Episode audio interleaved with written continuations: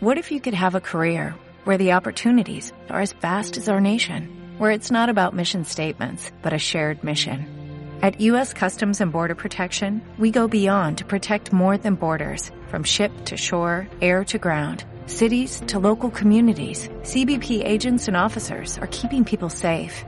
Join U.S. Customs and Border Protection and go beyond for something far greater than yourself. Learn more at cbp.gov/careers.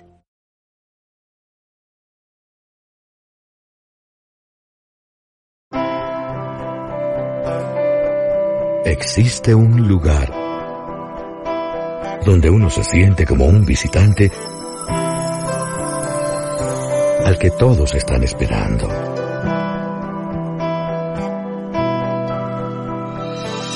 Donde no necesitas invitaciones, porque siempre te sientes bienvenido.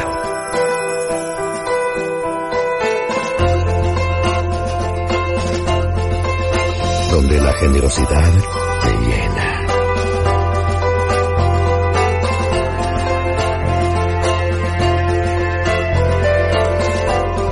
Donde perderse es un placer. Donde uno no ve un carnaval, hace parte de él. Donde las flores no están en los jardines, sino que se pasean por las calles. Donde los ritmos son tan contagiosos que se apoderan de tu cuerpo y tu alma.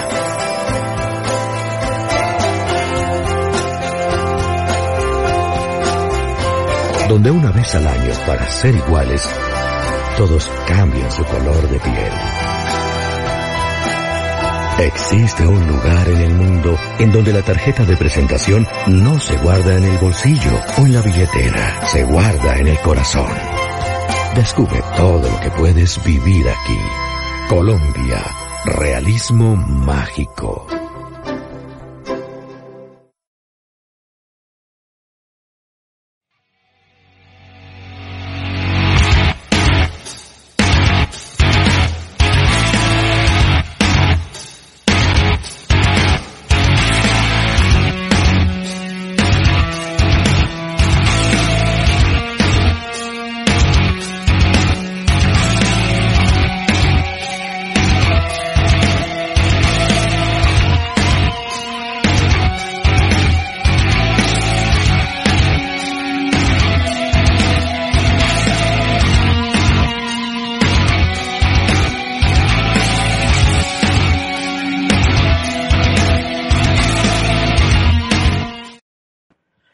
Tal amigos? Muy buenas noches. Bienvenidos a la cita con el deporte anecdótico. Bienvenidos al Chispómetro este jueves con unos invitados muy especiales y un deporte que ya con las imágenes ya empezamos a entrar en adrenalina y a un nivel, mejor dicho, impresionante, donde la vamos a pasar muy bueno y donde vamos a tener unos nuevos conocimientos de una representante colombiana en un mundo bien complicado. Mauricio, ¿cómo estamos? Buenas noches, bienvenido de nuevo al Chispómetro. Hola Yesid, ¿cómo estás? Qué bueno estar otra vez aquí, como siempre, cada que me voy hace falta, me hace falta estar en el programa y bueno, hoy ya estamos aquí, ya el horario en la Florida se cuadró con el horario en Colombia, entonces los acompañaré el resto del año. Ya estamos a la misma hora entonces, Mauro. Así es, ya estamos a la misma hora. Bueno, un, un contenido muy internacional porque nuestra invitada está muy cerca usted también. Pero bueno, saludemos ahora a Alejandro. Hola Alejo, buenas noches, ¿cómo vamos? Buenas noches, sí, buenas noches Mauricio, que vamos a volver a tener a Mauro. Y sí, eh, vamos a ver cómo nos va en este programa de hoy de dos ruedas y mucha tierra. Bueno amigos, les tengo una invitada espectacular. Hace rato que la teníamos tener en el programa.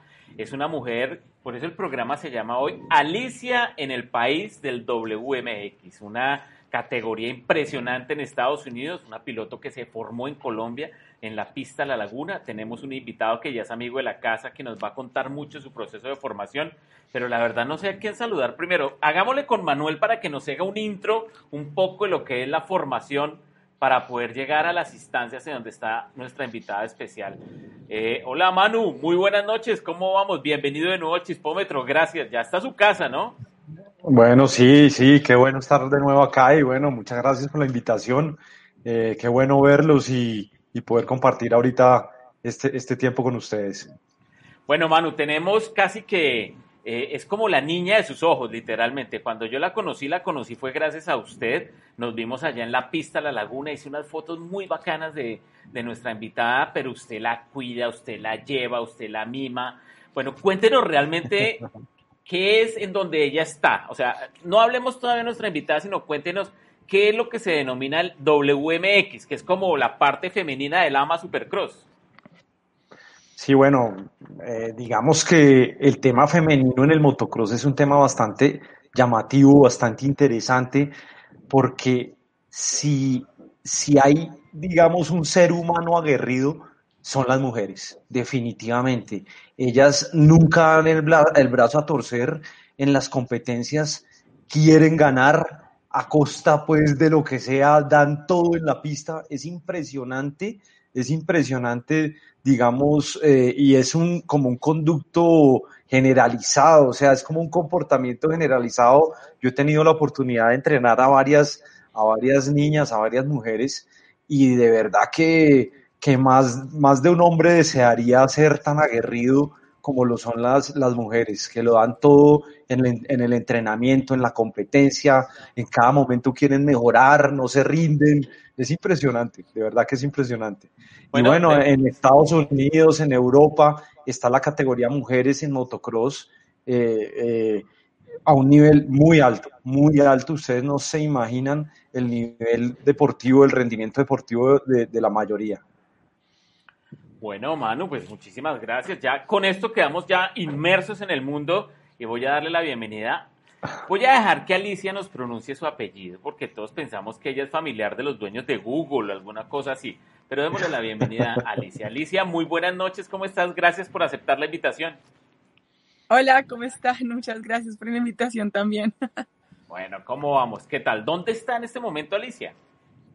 En este momento estoy aquí en Estados Unidos, en uh, eh, Culloden, Georgia, que es eh, X Compound, que es, un centro de entrenamiento aquí en, en, Estados Unidos. Uy, Mauro, ya le tengo plan para que vaya usted a hacerle una nota a Alicia. ¿Cómo la ve? Ah? ¿Está cerquita usted? Sí, por ahí seis horas. ¿Dónde está él? Yo en Daytona. Daytona sí, estamos cerca, como a cinco horas. Bueno, Alicia, ¿cómo, ¿cómo llegas tú a este nivel de competencia partiendo desde Colombia? Todo empezó creo que como con, un sueño, obviamente, eh, desde muy chiquita estaba viendo yo a Ashley Fadolek, eh, que era una de las representantes del WMX cuando yo tenía como 13, 14 años. Y, y pues así empezó todo, pues obviamente la, la, competencia grande era aquí en Estados Unidos y desde un comienzo yo le dije a Manuel, yo quiero correr en Estados Unidos, tenerme para eso. y pues creo que ese siempre fue el, el enfoque. Bueno, y obviamente carreras nacionales también quería, pero, pero más que todo era en pues, Estados Unidos. ¿Por qué, ¿Por qué motocross, Alicia, y no irte por el lado del hard scramble, el enduro o algo por el estilo? Bueno, yo incluso probé también enduro. Manuel, Manuel no solamente me entrenó para ser motocrossista, sino que él siempre eh, nos dijo a nosotros que era muy importante ser un piloto, un piloto completo, o sea, hacer de todo, hard scramble, uh, enduro, motocross, poquito de trial ahí, como, se, como fuera. Y yo corrí enduro, yo corrí enduro en Colombia, corrí nacionales ahí en la laguna de, de Hard Scramble y aquí en Estados Unidos corrí eh, el Sprint Full Gas Enduro en el 2018 y quedé subcampeona nacional. Wow, entonces, realmente, ¿cuánto, ¿cuánto duró tu proceso de formación acá en Colombia? Uh, no me acuerdo, Manuel. Manuel, tú respondes esa pregunta mejor que yo. Pues a ver, Alicia, Alicia comenzó a más o menos unos cinco años, más o menos, cinco o seis años, y ahí pues eh, ella sí, definitivamente su objetivo, y, y pues eh, digamos que a Alicia se le mete algo en la cabeza y es, y es complicado, es complicado hacerla ver para otro lado y se obsesiona es una obsesión impresionante. Eh, pues Alicia la ha visto hacer cosas que yo estoy seguro, estoy totalmente seguro que, que un hombre no lo haría y se, se, obsesionó por irse para Estados Unidos eh, y pues realmente para mí fue una, una, muy buena decisión la que tomó porque, porque realmente el nivel deportivo que ella tiene ahorita eh, seguramente habría sido muy complicado haberlo conseguido aquí en Colombia. Mauro, eh, usted y yo estamos acostumbrados a ver esas grillas de partida, pues obviamente colmada de hombres, eh, porque pues son deportes que prácticamente están dirigidos a ese segmento. Pero cuando vemos una chica, ya sea en autos, en motos o algo, eh, llama inmediatamente la atención, ¿o no es así, Mauro? Sí, y, ahora los deportes a motor precisamente están tratando de cambiar ese segmento, de volverse más diversos. Hay una apuesta grande eh, y ya hay unas chicas muy talentosas que sinceramente ya, ya se dan de tú a tú con, con, cualquier hombre, incluso pues le ganan en temperamento y no tenemos más chicas campeonas en los deportes mixtos de, de deportes a motor porque todavía no tenemos suficientes chicas. Pero, pero es algo que el deporte le ha metido mucha gasolina. Bueno, vamos a saludar a las personas que ya se conectan al chispómetro. Diana Patricia dice buenas noches. Buenas noches, Diana, ¿cómo estás? Dubán Salas nos dice buenas noches también. También lo saludamos, repitió el mensaje. Y tenemos, este debe ser un fan ya de Alicia. Alicia, Caritas, Best WMX Rider in the Game. Debe ser algún amigo tuyo, ¿no? Sí. Uh, Eso sí, es fácil de identificar. JTR582. Pero bueno, ahí lo tenemos. Está saludando. Jake. el viejo. Tengo el viejo. Ya. Del chat. Bueno, ah, ya, ya me salí. Listo. Ya me salí, ya me salí. ¿Quién es? Sí, creo que será mi amigo Jake. ah, bueno, ok. Jake, welcome to Chispómetro. Bueno, entonces, espero, Mauro, ¿cómo se, es una parte del carro, ¿no? Pero, Mauro, ¿cómo se dice chispómetro en inglés? ¿Chispómetro? Chispómetro. Chispómetro, ok. Chispómetro. International version for this program. chispómetro. Welcome, welcome to the chispómetro. Bueno, bien, listo. Que sigan viniendo todos los aficionados, no importa el idioma. Aquí estamos en francés, portugués, inglés. Bueno, Alicia, ¿qué es lo más difícil de enfrentarse al momento de llegar a una categoría o a una serie donde hay tantos hombres? Yo sé que no compites juntos, pero de alguna manera eh, existe la rivalidad apenas llegas a la pista o no. Pues yo, yo sí compito con hombres, hay que aclararlo. Yo corro en la categoría eh, College Boy, que es una categoría abierta de edad, que es más o menos que se corre B y A. B y A es el nivel de intermedio y avanzado más o menos. Okay. Eh, Lo más difícil es que son muy agresivos, entonces como mujer a mí me toca ser muy agresivo con ellos también. Eh, aprender a que en una salida hay que de pronto meter un codo, ¿sabes? Meter cuerpo para que no lo vayan a tumbar, eh, es, es, es, creo que es lo más difícil, porque obviamente como mujer nosotras tendemos a que si nos asustamos, como defendernos, como, ¿sabes? Como hold back, como no actuar en defensa. Entonces es como sacar ese instinto a que sí, hay que, hay que no dejarse. Esa, esa está buenísima. Bueno, ahora sí pongámonos serios, Alicia. ¿A cuántos manes le has pegado para poder ganar la posición? es más, el Uno. pasado. El primero, vea. ¿A, ¿A Manuel? Ah, no. Ya lo atendieron a usted, mijo. A ver, Manuel, ¿cómo fue? Eso, pero eso, eso tiene que ser de pronto una clase suya también, ¿no?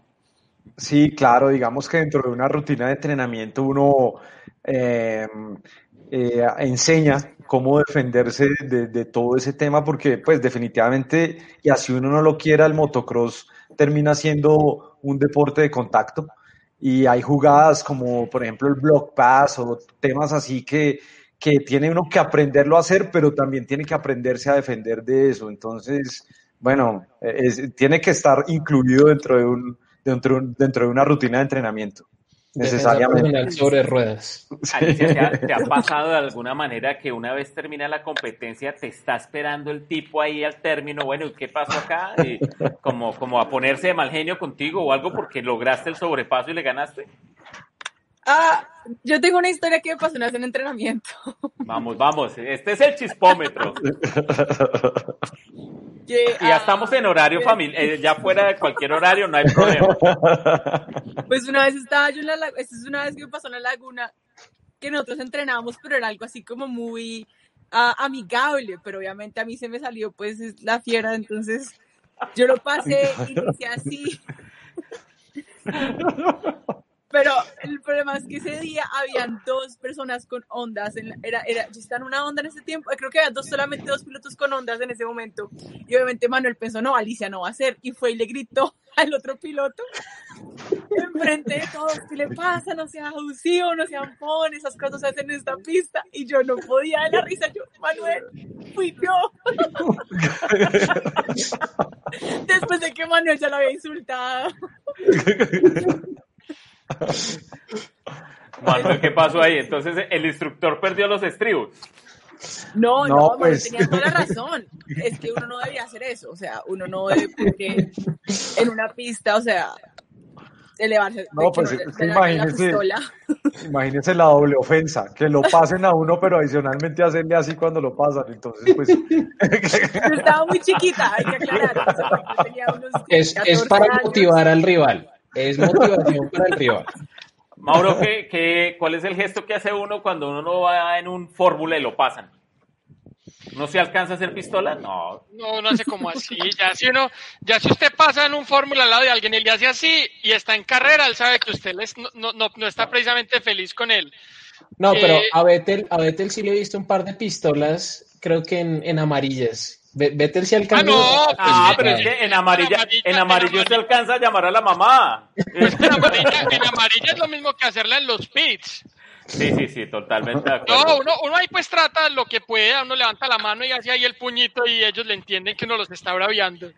Bueno, Alicia, listo con los hombres, sabemos que son machistas, que son rivales, que hay que vencer y cuando lo vences prácticamente te ganas un respeto y te ganas un espacio en esa grilla, obviamente dependiendo la importancia y pues el ranking del piloto, pero eh, entre ustedes también la cosa es seria, entre, entre mujeres también se dan muy duro, supongo yo. Yo creo que debe ser más duro. Eso, ¿cómo ha sido tu experiencia con ellas? La verdad es que no, a mí pues a mí me respetan bastante, pero obviamente si eres una piloto que es un poquito más chiquita, yo creo que las chicas son menos agresivas, o sea, depende del nivel. O sea, todo lo que es el top 10 son muy agresivas y si te están cogiendo vuelta y no las dejas pasar, te van a mandar la moto encima. O sea, eso es obvio. O sea, si yo, si hay un colero que no se va a quitar del camino o se quita o lo quito, o sea, es que no, no hay nada que hacer. La verdad es que depende mucho de la chica con la que uno corra, pero la mayoría son muy, como te digo, tímidas. No hay como esa agresión, o sea, a menos que sea el top 10. Bueno, fuera de la pista la cosa es a otro precio. También se ganan las carreras fuera de la pista, como también lo hemos visto en los autos y en todo lo que son los deportes a motor. Pero Alicia, hemos leído eh, en algunas notas que te hicieron y por ahí le sacamos alguna información a Manuel, que te tocó arrancar desde donde tú estás a México sola para poder llegar a una competencia. ¿Cómo hiciste? ¿Cómo es esa aventura que atravesaste medio país? Te fuiste a otro país para poder competir y bueno, ¿qué pasó allí? Bueno, lo chistoso es que todo empezó con una llamada porque yo obviamente, o sea, mi papá es el que me apoya, entonces le dije, mi papá solo me llama una vez, una vez a la semana en ese tiempo, me llamaba una vez a la semana. Eh, entonces él me llamó y yo le dije, yo creo que voy a ir a México y me dice, ¿crees? ¿O vas a ir? Y yo, no, pues yo creo que voy a ir. Me dice, no, no te lo permito, todo a México no vas a ir. O sea, primero me entraba y me dice que no vaya, porque pues es, es, es muy peligroso, obviamente, todo el viaje. Y yo, me, yo hice las cuentas y yo, bueno, pues si él me llama una vez a la semana, yo creo que alcanzo a ir y vuelvo. Cuando vuelva, pues él no se va a enterar, obviamente. Empaco yo todo y, y, yo digo, pues es que, no sé, no, ni lo pensé. Yo dije, voy, voy para México, voy para México. Monté la moto al carro y empecé a manejar. Y me encontré con una amiga que era mexicana. Eh, en la frontera, ella iba a correr por México, entonces eh, las dos cruzamos en mi carro con el mecánico de ella. Entonces, pues, eh, eso, eran como 10 horas, no, eran como 14 horas hasta Texas y en Texas me encontré con ella y ya eran como otras 10 horas hasta hasta eh, creo que es, que es donde la, la carrera, que es una zona bastante caliente. Y me llama mi papá en la mitad de viaje. Y yo no sabía qué hacer, yo le contesto, no le contesto papá sabía que yo andaba en México y me dice, ¿cómo estás? Y yo, bien, bien. Y me dice, ¿dónde estás? Y yo, en el carro. No, no, no, ¿dónde estás? Y yo, no, aquí manejando, ¿dónde estás tú? Y me dice, no, en serio, yo estoy en México y se cortó la llamada. y no me hacía alcohol por cinco horas. No, ya, y ya. Bueno, así fue que llegué a México. Wow. Pero ganamos, ¿o no? ¿Qué tercera? Ese, ese fue, eh, fue un gran, fue, fue increíble porque aparte después de todo ese viaje, eh, afortunadamente logré tener mi moto conmigo, que eso fue muy importante porque es que a muchos pilotos en latino les toca correr motos que no son nada de, las de ellas. Y obviamente el cambio de suspensiones, de pronto cambio de marca, hace una gran diferencia en, en, en, lo, en la confianza, en si uno se siente cómodo, ¿cierto?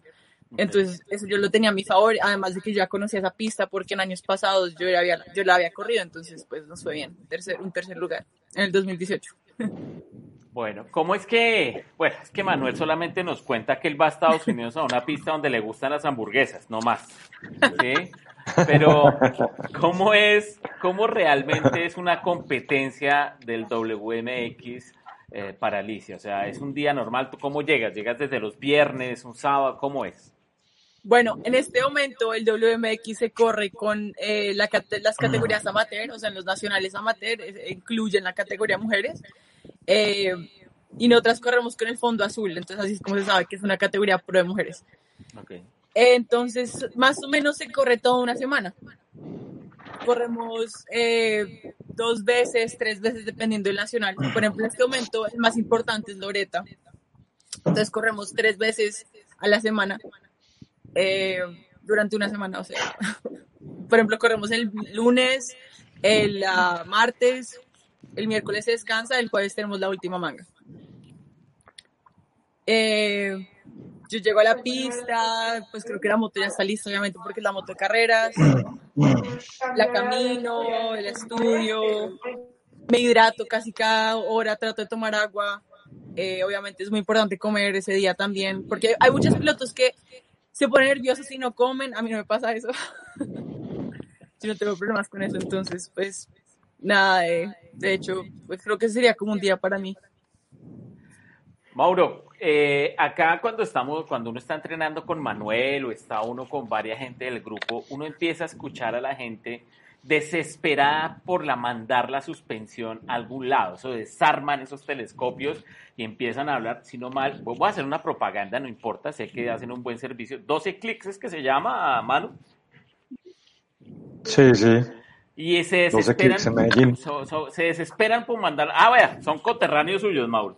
Entonces se, se enloquecen y empiezan a mirar que todo su tema de performance está allí. ¿Cuál es el secreto de eso de, la suspensión, Mauro? ¿Cómo, ¿Cómo funciona eso? Bueno, la suspensión, eh, la clave son los amortiguadores. El resorte es, un, es una herramienta de almacenamiento de energía. Entonces el resorte se comprime, recoge la energía del, vuelo, pero el, si no tiene algo que disipe esa energía y la convierta en calor, vuelve y sale. El amortiguador entonces es, una, es, es un cilindro hidráulico por el cual tiene unas válvulas y esas válvulas, por esas válvulas pasa un aceite a presión y ese aceite se calienta, se convierte en calor y así absorbe la energía que comprimió el resorte, entonces el resorte ya no se descomprime saltando.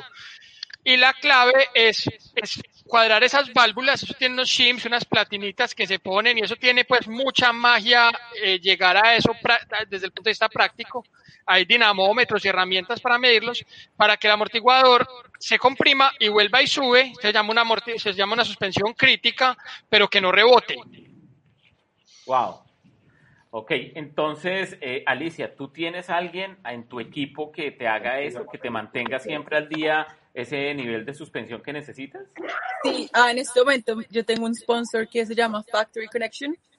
Eh, yo les mando las suspensiones a ellos, les mando mi peso y ellos les hacen un setting especial para pues mi nivel y lo que a mí me gusta y me las devuelven. En, en la categoría donde tú estás, ¿el equipo te escoge o tú escoges el equipo? ¿Cómo, cómo empiezas a, a meterte en ese mundo? Bueno, en este momento las mujeres, la verdad es que no hay ningún equipo o sea, todo es muy privado, ¿sabes? Como que cada una tiene sus motos. Eh, de vez en cuando hay un, hay un apoyo por marcas, pero no es algo así como al nivel profesional de los hombres. Eso fue así en un momento. Ah, en el 2012, 2013 se acabó. Wow. Eh, y no, pues en Europa sí hay algunos equipos que aceptan mujeres, pero aquí en Estados Unidos eso no, no se ha visto en un montón de tiempo. Incluso una chica que corre, eh, que logró clasificar para la Pro de hombres, ella está en un equipo que es privado, ni siquiera es un equipo oficial de una marca, es un equipo privado.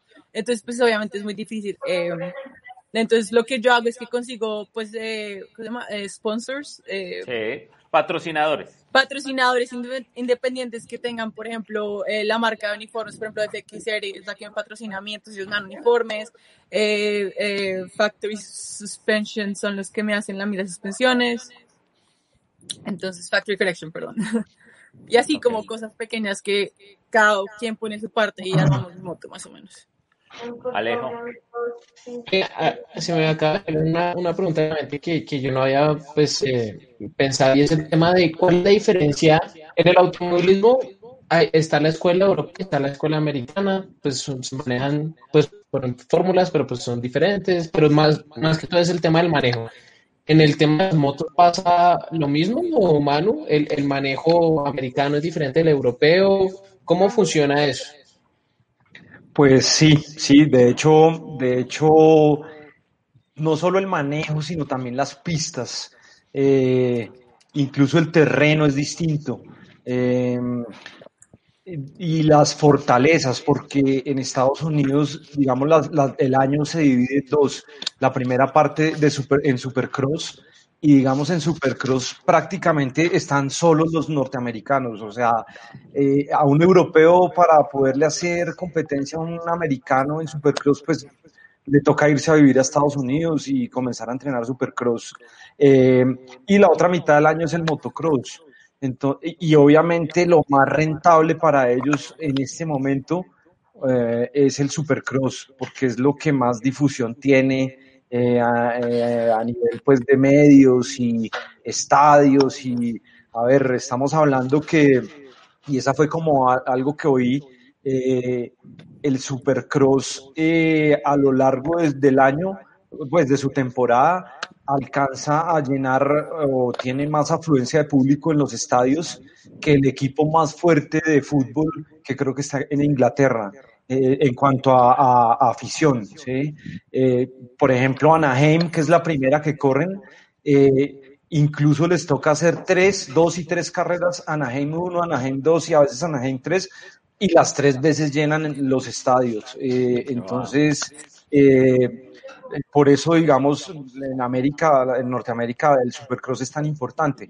Pero eso a su vez también ha hecho que el nivel en el motocross digamos, no suba tanto como en Europa. En Europa es diferente porque en Europa todo el año se concentran en, en el motocross, entonces los pilotos, su entrenamiento y todo está enfocado mucho al tema motocross. Y en los últimos destinations que se han cruzado, eh, los europeos han hecho una diferencia en motocross. Mm, y es muy difícil, ¿no? Hay un debate muy grande entre quiénes son los mejores y, eh, pues ahorita, ahorita de pronto Europa está un poquito mejor en motocross, pero si lo vemos desde el punto de vista supercross, Europa no tiene nada que hacer. Entonces, decir cuál es el piloto, el mejor piloto, el piloto más completo, es bastante complicado. Alicia, eh, nosotros en algunos eventos, como por ejemplo en Daytona, en el, en, el, en el Super Speedway de Daytona, o también en una pista como en el trazado de Austin, en, en el Circuito de las Américas, hemos visto cómo llegan la categoría AMA y transforma totalmente la recta principal y la llena de tierra, la convierte en una pista espectacular y terminan haciendo un gran evento de AMA Supercross. Eh, ¿Qué es más difícil para, para, ustedes? ¿Correr en una pista que está mm, recién formada, es un circuito temporal que no tienen oportunidad de entrenarlo? ¿O lógicamente en un circuito que tú ya conoces y que puedes ir a conocerlo y entrenar más a menudo? Es una parte muy mental. Eh, creo que depende cómo se entrene. Honestamente, para mí no es ningún problema llegar a una pista nueva y aprenderla. O sea, yo creo que he corrido tantas veces que es que es como natural, como que uno la camina, ve los saltos y uno ya sabe en qué velocidad tiene que volarse ciertas cosas. Entonces, si la conozco, no la conozco, creo que no hace ninguna diferencia para mí, para un piloto que está empezando de pronto sí. Oye amigos, les, les voy a confesar algo que me acaba de pasar. La pregunta que le hice a Alicia me demoré como cinco minutos pensándola. Y ella es mental. ¡Pum! Ya, de una, quedé. Eso, eso parece la escena de Indiana Jones donde llega el asiático y le hace karate, Indiana Jones saca su pistola y ¡pum! Y ya. Exacto, tal cual. tal mejor, mejor saludemos a Felipe Valencia que dice saludos, Alice. Hola, Felipe. Eh, Diana dice, Alicia, eres un orgullo y digna representante de las mujeres colombianas. Gracias por tu gran ejemplo para nuestra juventud. ¡Wow! Juan Manuel Avellaneda. ¡Ay, yo conozco a Johan! Amor platónico. ¡Wow! No, este man. Hay que pedirle la visa. Hay que pedirle la visa a este man. Eh, la vez que la vi en la laguna haciendo un scrub en un salto largo y dejando atrás a todo el mundo. ¡Wow! No. Ah, y esa Esto- foto es de la laguna, vea. Ahí está, Vea, sí. vea, ahí está el hombre de la laguna. Bueno, mano, Alicia, ¿qué pasa? Algunas mujeres hablan de Alicia, que de pronto fueron contemporáneas con ella. Diana Solórzano habla de ti, eh, Paola Guzmán habla de ti, Puca habla de ti. Puca. Eh, ¿por, qué, por qué ellas no siguieron un camino, sea Europa o América, y, y Alicia sí lo logró? Eh, Puka sí lo logró. ¿Así? Puka Es sí que, lo es que, es perdóname, es que ella ahorita está combinando gastronomía con motocross, ¿no? Y le está yendo muy bien en ambas. Puka hizo su, Puka corrió, si no estoy mal, ella hizo unas- un mundial de enduro, o sea, ella hizo sus cosas, pero lo hizo callado, bien siendo Ah. honesta. Y, pero sí, ella logró, ella creo que incluso conoció a esta chica, uh, Sáenz, ¿Sáenz? Alaya. Laia Laia Sáenz. Sáenz, sí, creo que es amiga de la Sanz y todo, ¿no? Puka sí hizo sus logros en el enduro. Obviamente es que el, el- es que es- le o sea, es, es difícil no sostenerse si no hay apoyo, ¿me entiendes? Ok. Yo creo que soy muy afortunada por tener el apoyo de mi familia, obviamente yo no estaría aquí sin ellos. O sea, el talento en estos días sin un apoyo es muy difícil que den sus frutos, lastimosamente. Manu, eh, en su proceso de formación, a usted pues obviamente le llegan talentos de cualquier edad, obviamente hombres o mujeres, pero ¿qué, qué necesitaría una persona como usted, que está a la vanguardia de estos procesos, para poder seguir pujando un poco más por las mujeres y que lleguen más lejos? Pues digamos que viéndolo desde el punto de vista mujeres, y bueno, es muy parecido a los hombres, obviamente uno al comenzar a entrenar a una niña sí ve en algunas alguna facilidad frente a otras. Es como, no sé, el que nace y, y tiene la, la- la habilidad para cantar o, o el tema artístico en el deporte es, es algo muy parecido. Eh, lo que dice Alicia también es importante, digamos, el apoyo desde la casa. Eh, Este es un deporte muy exigente, muy demandante a todo nivel. Bueno, y como la mayoría de los deportes, pero aquí también pues está el tema de la máquina, la preparación deportiva, el riesgo. Entonces entran a jugar muchos conceptos familiares, muchos temas de permisos, eh, y obviamente el tema económico. Entonces ese es otro factor clave para, para poder lograr, digamos, que una persona eh, logre tener una rutina de entrenamiento regular y de esa manera ir mejorando a nivel técnico, a nivel físico. Eh, el tiempo es importante y bueno, también digamos eh, eh, la meta de- de- del piloto como tal una vez tenga su apoyo. Yo creo que eso es el desarrollo a nivel masculino o femenino, es un tema muy parecido. Eh, lo que sí, repito, admiro muchísimo de las mujeres es que, es que, digamos, cabe la palabra, casi que se obsesionan con, con, un tema y, lo llevan a cabo impresionante. Y cuando ya se ponen una meta fija, eh, hacen lo que sea por lograrla. Esta, voy a preguntarle primero a Mauro y luego paso a Alicia. Mauro, eh, cuando uno ve los deportes como Fórmula 1, incluso duración, cualquiera que tenga que ver con un compañero de equipo, prácticamente tu misión como piloto es destruir a tu compañero de equipo.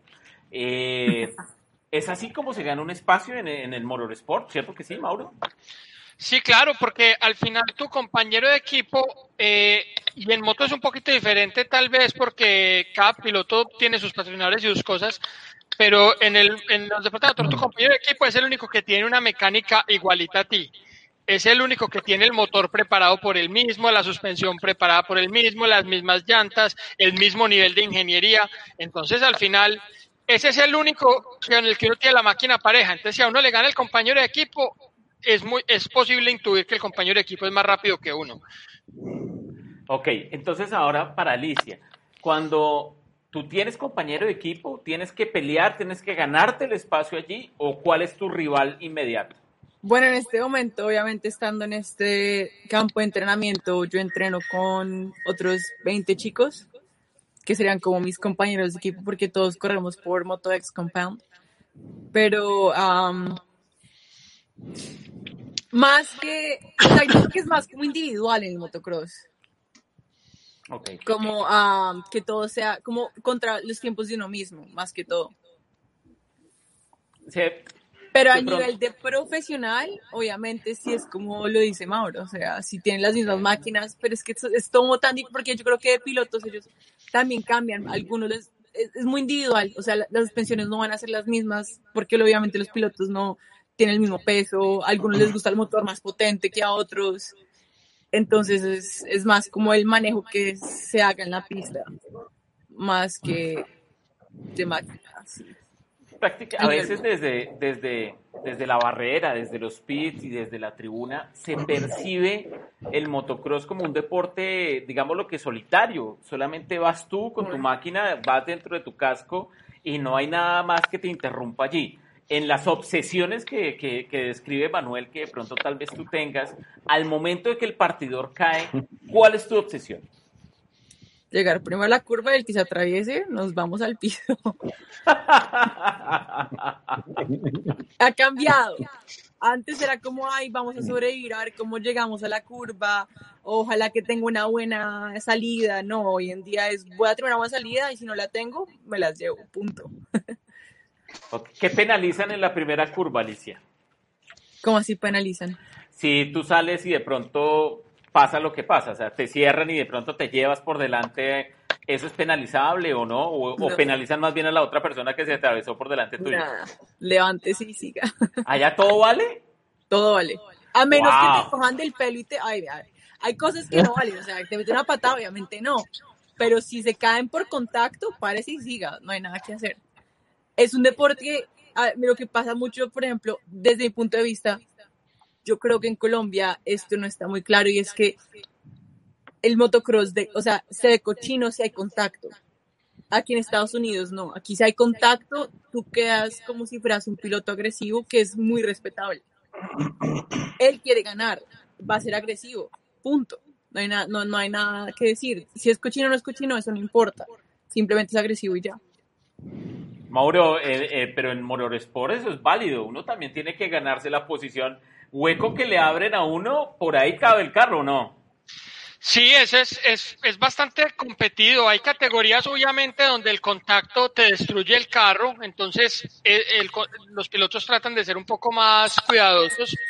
Pero, pero en verdad, digamos, en, hay categorías donde los carros son cubiertos y los carros deportivos donde pues pasar tocando se vale pero eso, eso me está gustando. Esto del motocross así agresivo, que todo vale, que hay que ganarse la posición, que vale el pistolazo. me está, esto me está a, mí, a, mí, a mí me gusta, es un deporte honesto. Claro que todo viene, todo viene a costo. Todo viene a costo. Eso, eso en el fútbol te oh. pegan y se esconden. Uy.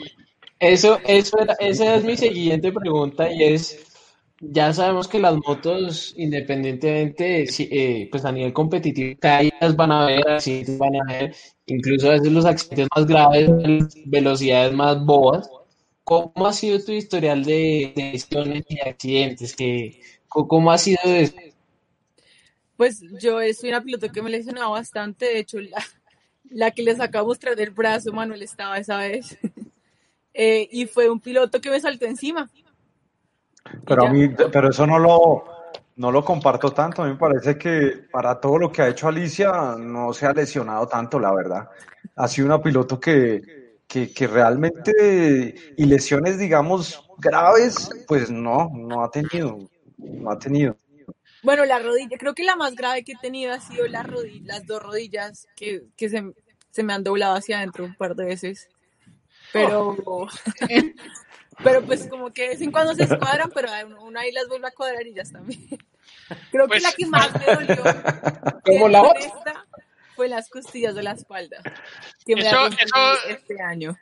Eso parece gajes del oficio. Yo me acuerdo cuando corrimos el rally eh, de New England con Gustavo Yacamán, que corrimos contra Travis Pastrana y el hombre, éramos entre etapas y el hombre se quitaba la camiseta a mostrarme cicatrices. Ah, no. Pero es que otra vez es así. Cuando, lo trajo Juan Pablo Montoya acá, se puso a hacer backflip en un desagüe de, de los lagos allá en el autódromo de Tocancipá, pero loco, y sin casco y sin nada.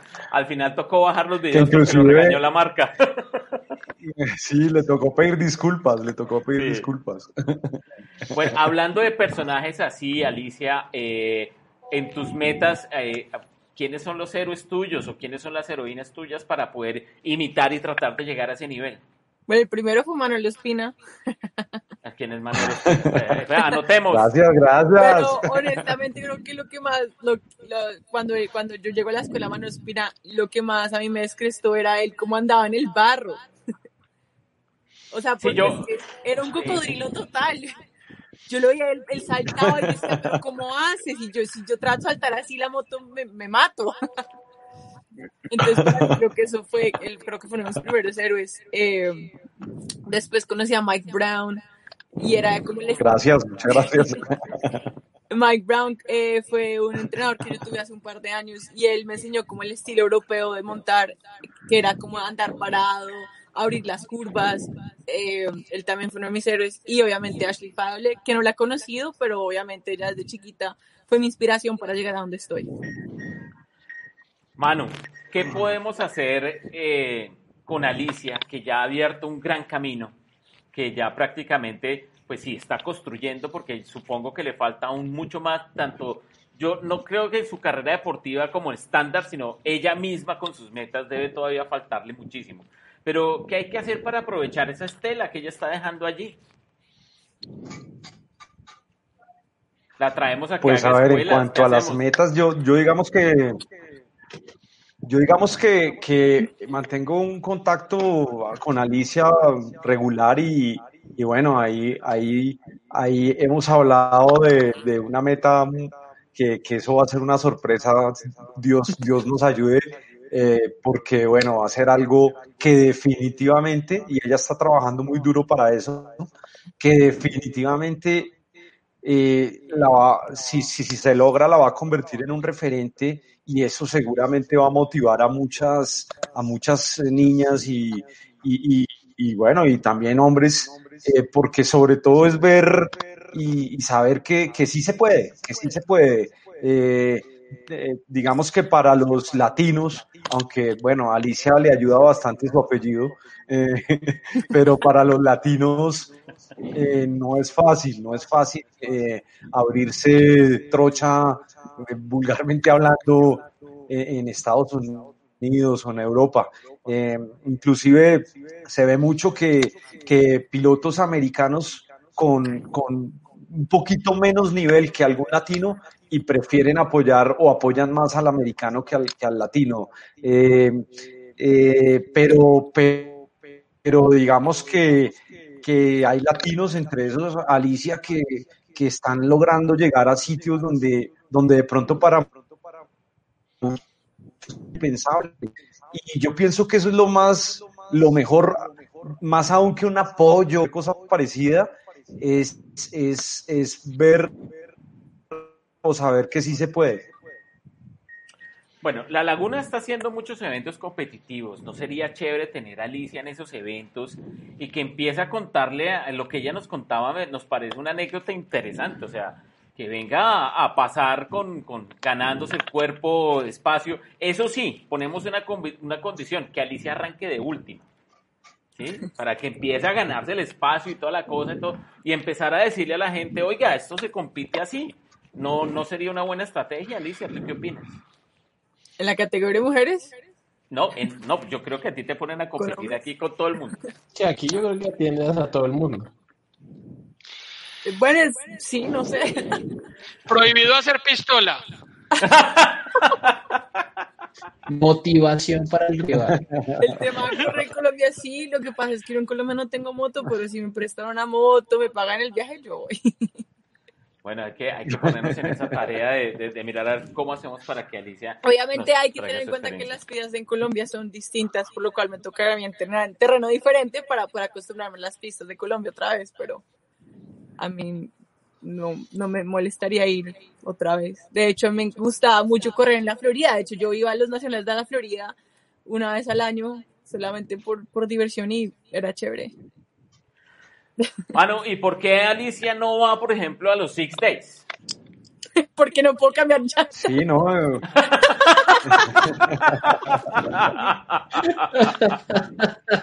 ok, conocimos, ya, acaban, ya. La mejor respuesta. ya conocimos el punto débil de Alicia. Oiga, Alicia es la respuesta más rápida del oeste.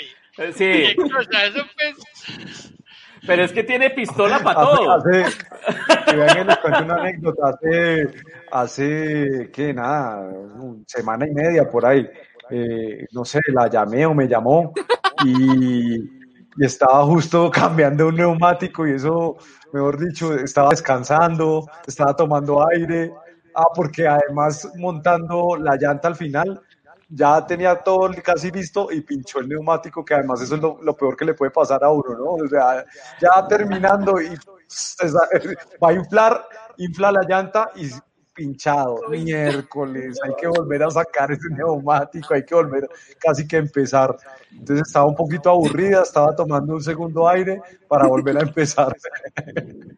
Ah, ok, ok. Bueno, entonces hay que, hay que trabajar en ese entrenamiento, mano. porque Bueno, esa es que vaina- aparte yo soy, mi- yo soy mecánico aquí en Estados Unidos, yo le hago toda la mecánica de moto.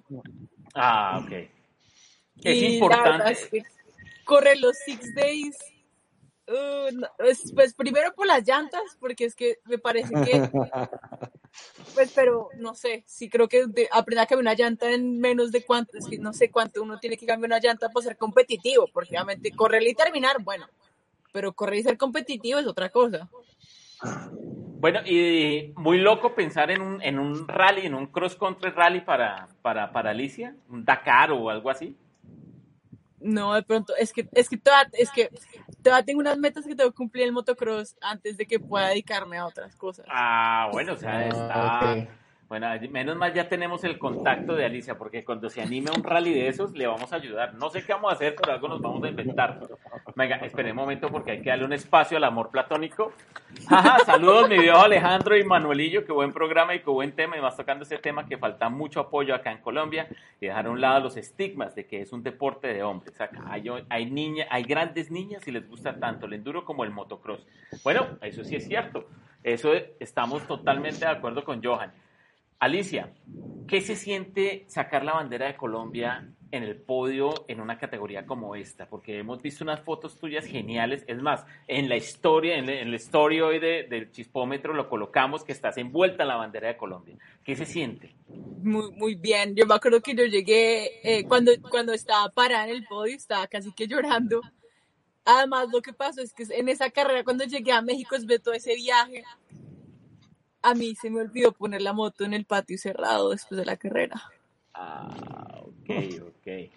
Y, y yo me acuerdo que yo fui y la parqué ahí. Yo dije, no, pues no la metí, pero la parqué y todo se, ¿cómo se llama eso? Como que gets down to, como, ¿cómo se llama esa vaina? Como que si alguien me ponía una demanda en ese momento, yo perdía el tercer puesto. Ok. Casi que yo me fui diciendo a todo el mundo por los pies, por favor, no lo hagan, por favor, no me. Por... Vean que yo me vine manejando. por favor. Bueno, afortunadamente nada dijo nada, nadie puso una, nada, entonces, pues se sintió muy bien. Yo me ya, llamé llorando, creo que fue a Manuel. Manuel, yo te llamé llorando a ti, fue a ti, además, pues yo llamé llorando a todo el mundo que por... estaba muy triste que de pronto me iban a quitar. No, pues ese, en ese viaje con semejante locura, pues yo creo que hablamos por ahí 20 veces, porque además, imagínense, es que irse en una Silverado con placas gringas y atravesar la frontera mexicana, o sea, yo decía, Alicia, ¿eso a quién se le ocurre, por Dios? Alicia, Alicia Además, también, además Al- que esa zona norte de México es candela, pasar por ahí es alto riesgo. No, Pero bueno. de vuelta. Pero bueno, de vuelta al, tema de Colombia, pues es la verdad es que es, es muy bueno, o sea, yo me siento muy apoyada, ¿sabes? Como que aún así, aunque no tenga el apoyo de, como te explico, como que simplemente estar aquí representando a todo ese grupo de gente para mí significa mucho. Una, una pregunta, ¿el país sabe que existe Alicia? Y que está... Algunas personas, sí. Yo creo que... Manuel, seguro sí. Claro, no, no, eso sí estoy seguro. Pero, pero ya sabemos qué va a pasar si la persigue. Pistola pero bueno, no, yo creo que de alguna manera, bueno, volvamos un momentico al caso de las fronteras. Alicia la salva el apellido, así como usted, Mauro, lo confunden con el, el supercantante, ¿no? A usted, lo, a usted lo salvan que todo el mundo le, pide autógrafo en, eh, pidiéndole ahí la entrevista cuando entra al país, ¿no? Hola Ed, dame. Sí, oiga, me tocó entrando a Miami. Eh, entrego yo el pasaporte y me mira el man de inmigración y me dice, yo no puedo creer que Chiran es paisa.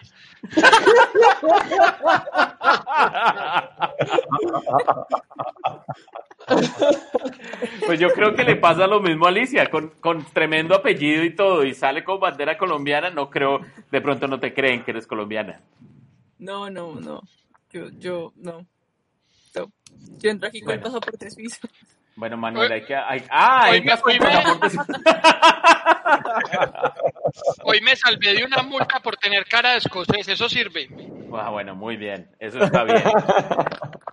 Bueno, hay que hacer algo, Manu, eh, hay que, eh, de pronto más bien nos comprometemos, miramos a ver qué hacemos y pongamos el nombre de Alicia en un programa que se llama Colombia Tierra de Atletas, hagámoslo llegar allá. Hay que, hay que hacer que esta mujer tenga algo más representativo y que esa bandera se vea más alto para que sigan estas grandes historias. De acuerdo, de acuerdo. Alicia, ¿qué sigue para ti? De acuerdo, total. ¿Qué sigue para mí? Bueno, todavía nos queda un nacional más eh, que se corre ahorita en noviembre, se llama Minios. El, 20, el 21 al 28 más o menos de noviembre, eh, Manuel va a venir aquí, el hijo de Manuel va a correr, que además el hijo de Manuel lo deberían tener ahí también en cuenta porque tiene mucho talento. ¿Cuál, el chiquito? Para claro, el, el su chico. No le creo, Manuel. ¿Ya está listo Martín para eso? Ya hace un año estuvimos en el mini un top 10 eh, en, la categoría de Piwi. Se metió de noveno como entre 50 peladitos y ahorita pues con, con, en unión pues con Alicia y queriendo mejorar también el tema, pues nada, la idea es, es comenzar así, eh, siete añitos, el año pasado fue con seis, siete añitos y, pues ahí a ver, a, comenzar a, recorrer ese largo camino, pero tratándolo de hacer bien desde el principio. No, hay que ir a la laguna. Alejo, tenemos que ir a la laguna, aprovechemos, hombre, que tenemos ahí cómo estar cerca y ver cómo van esas jóvenes promesas. Y Alicia, entonces, ¿van a estar allá del 21 al qué? Del 21 al 28. Eh, vamos a estar aquí corriendo en el, el Mini 2 y después de eso, pues vacaciones y después estar listos para el, el, los nacionales del año siguiente, que las metas son correr obviamente en la categoría College Boy, que es la de los hombres, eh, que creo que va a ser mi último año porque ya pues obviamente por edad me toca correr el, más 25 eh, y la categoría mujeres. Vamos a hacer una pregunta que de pronto es comprometedora, pero para un atleta no. ¿Cuántos años tiene Alicia? Tengo 23. 23 años. No, por Dios. Ay, prepárense los del College Boy, por favor. Prepárense porque va Alicia en camino. Y de ahí para adelante, pues ya, lo que viene de 25. Oigan, qué programa tan agradable. ¿Alguna pregunta? ¿Quedó por ahí en el tintero? Mauro, Alejo, ¿quedó algo para, para Alicia o para Manuel? ¿Alguna pregunta de chat? A ver, ¿qué hay? No, solamente el enamorado sigue poniendo corazones. hay, que, hay que tener cuidado. Cuando vengas a la laguna hay que tener cuidado de Johan. Alejo.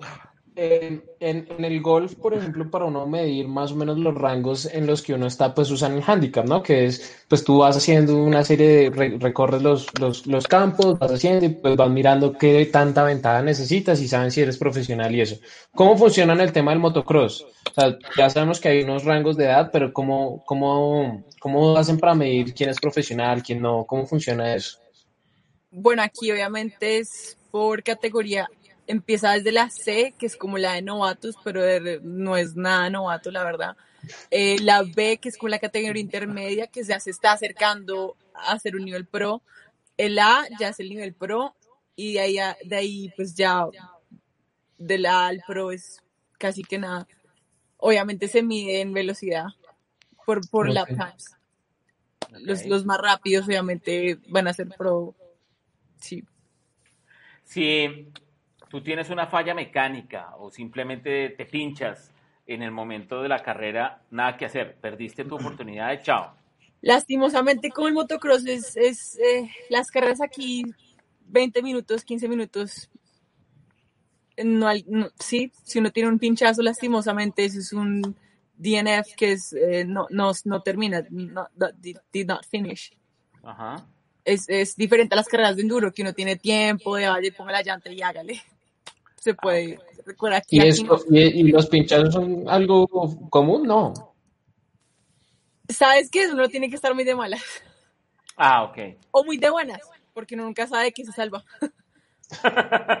Eh, sí, los pinchazos ocurren a veces cuando los radios están sueltos, eh, que simplemente se van derechito y le pisa el neumático, o si uno no tiene el rim lock bien puesto, también se va esa vaina.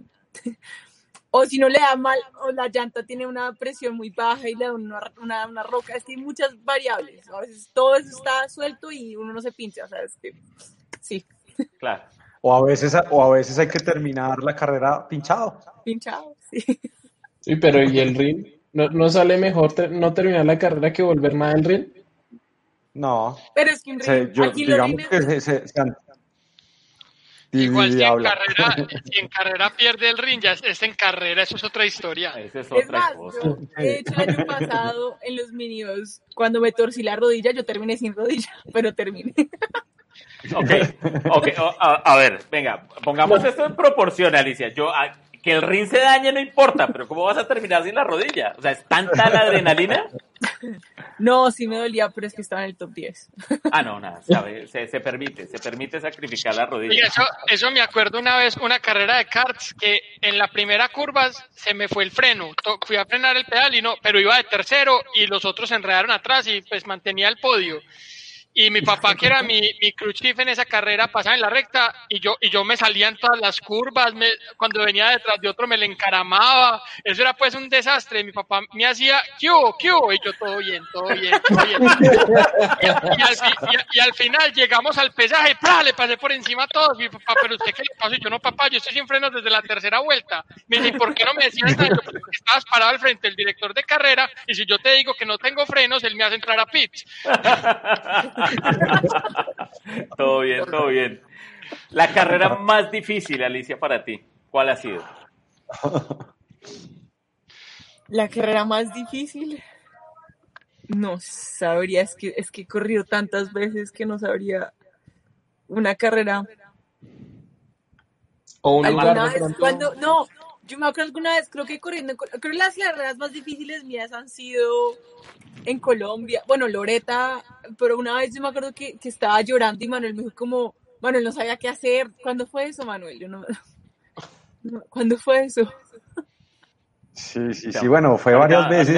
ahorita- Ahorita varias Manuel veces, dice, ¿no? venga, pero es que de no, tantas no tanto la, la llorada en carrera es como en que los- no.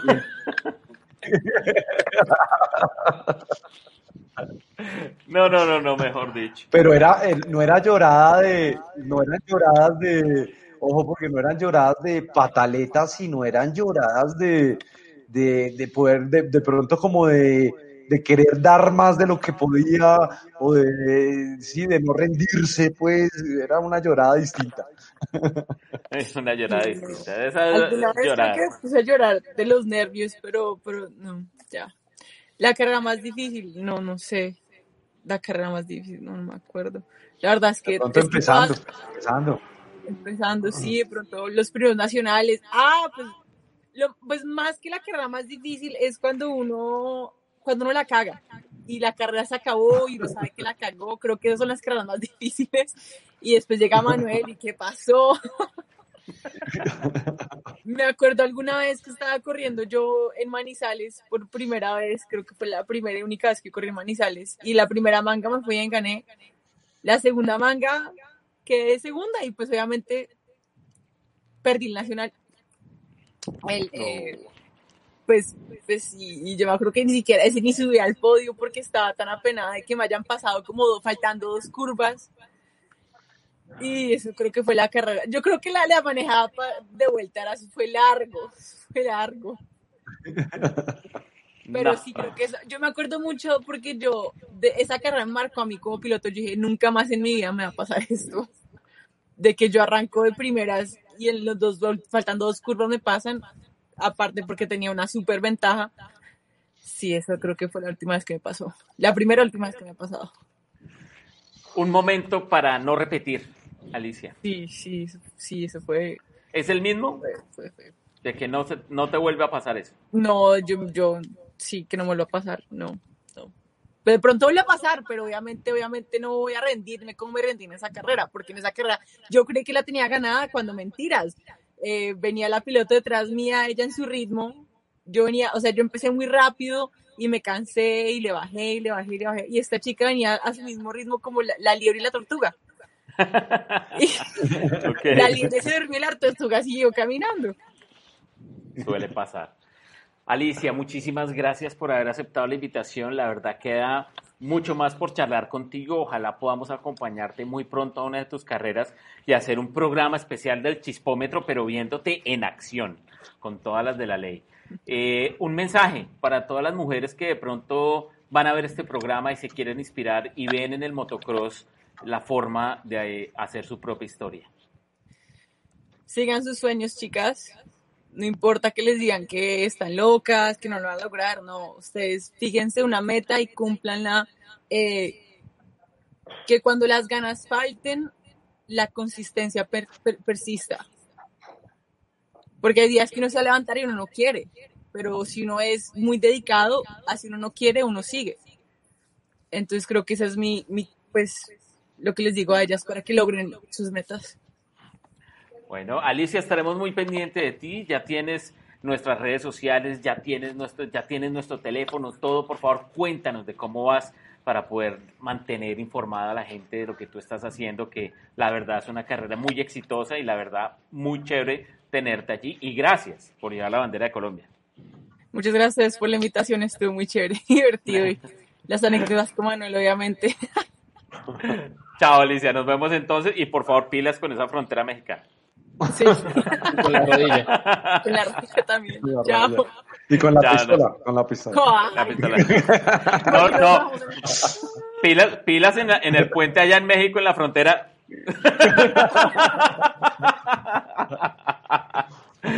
Chao, Alicia, nos vemos. Chao. Bueno, Manu, muchísimas gracias, ¿no? Imper- pues, No, imperdible que usted no estuviera aquí, eh, su alumna preferida y prácticamente todo un proyecto de vida puesto allí, ¿no? Sí, no, nada. Eh, bueno, nada, pues incluso me voy a ver el, ahorita si todo sale bien el miércoles con ella y, y pues a seguir, a seguir creando historias. Hágale de una. Manu, cuéntenos cómo va chino. Me parece una excelente noticia que ya su hijo esté en esas. Bueno, si usted es el cocodrilo, el niño, ¿qué va a heredar? Él dice que él es el cocodrilito. La babilla. La babilla. Ahorita es la babilla. Bueno, Manu, un abrazo grande, que esté muy bien y nos vemos por la laguna. Sí, sí, sí. Chao, Manu. Bueno, Mauro, ¿qué tal?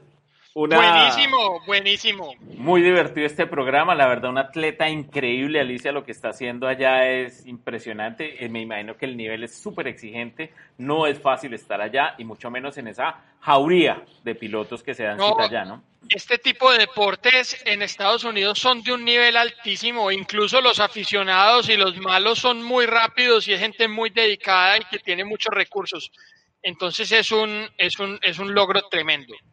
Bueno, Manu, un- eh, Mauro, un día esto nos vemos allá en el, en el evento que hace AMA en Daytona, que convierte en esa recta principal en una pista impresionante, ¿no? Eso es la semana cercana a, a NASCAR. Entonces, usted verá, y hacemos plan y viene a Bike Week y a Speed Week. Hágale. Dos de semanitas. Ahí lo vamos a hacer. De una, Mauro. Hombre, Listo. saludos, Aleja. Un abrazo grande. Gracias. Pero que decir lo mismo. Nos vemos. Chao, Mauro. Bueno, Alejo, ¿cómo vio ese paseo por el mundo del motocross? No, muy chévere, muy chévere saber, y más de la perspectiva tal vez de una mujer que puede contar detalles que tal vez los hombres no. Sí, Entonces, muy chévere y muy chistoso, la verdad, muy chistoso, todas las y, anécdotas muy chéveres. y- y ganarse eh, a hombro la posición y, y su estatus dentro de la categoría es algo de admirar. Totalmente. Ojalá podamos seguir viendo a Alicia triunfando, ojalá. Estaremos pendientes, eso es el chispómetro, Alejo. Vamos a estar pendientes de todos los atletas que han pasado por acá, los campeones mundiales que hemos tenido, que siguen haciendo historia, que van a hacer, termina su carrera, pero siguen haciendo procesos, entregando su legado, como lo está haciendo de pronto Duque, como lo va a hacer también ahora, también nuestro 27 veces campeón del mundo de patinaje. Bueno, lo que hay son historias que contar y seguro el chispómetro va a estar allí. Mauro, eh, estoy pero de un confundido. Alejo, Sí, gracias. sí. Gracias, gracias. No, es que estuve muy emocionante para que. Gracias por acompañarnos y nos vemos entonces en ocho días con otro muy buen programa. Un abrazo. Chao.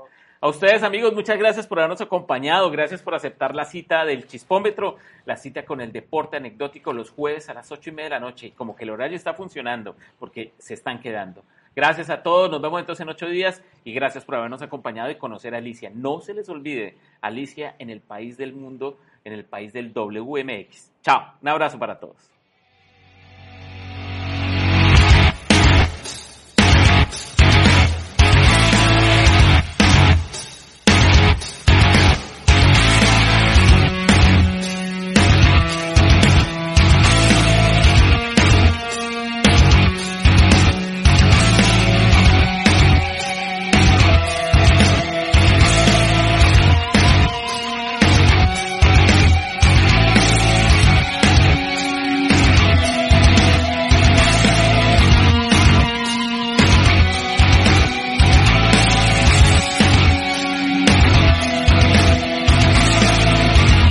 Se merece tu familia lo mejor? Entonces, ¿por qué no los mejores huevos? Ahora, Egglands Best están disponibles en deliciosas opciones. Huevos clásicos, de gallina libre de jaula y orgánicos de Egglands, que ofrecen un sabor más delicioso y fresco de granja que le encantará a tu familia. En comparación con los huevos ordinarios, Egglands Best contiene la mejor nutrición como 6 veces más vitamina D, 10 veces más vitamina E y el doble de omega 3 y B12. Solo Egglands Best. Mejor sabor, mejor nutrición, mejores huevos. Visita egglandsbest.com para más información.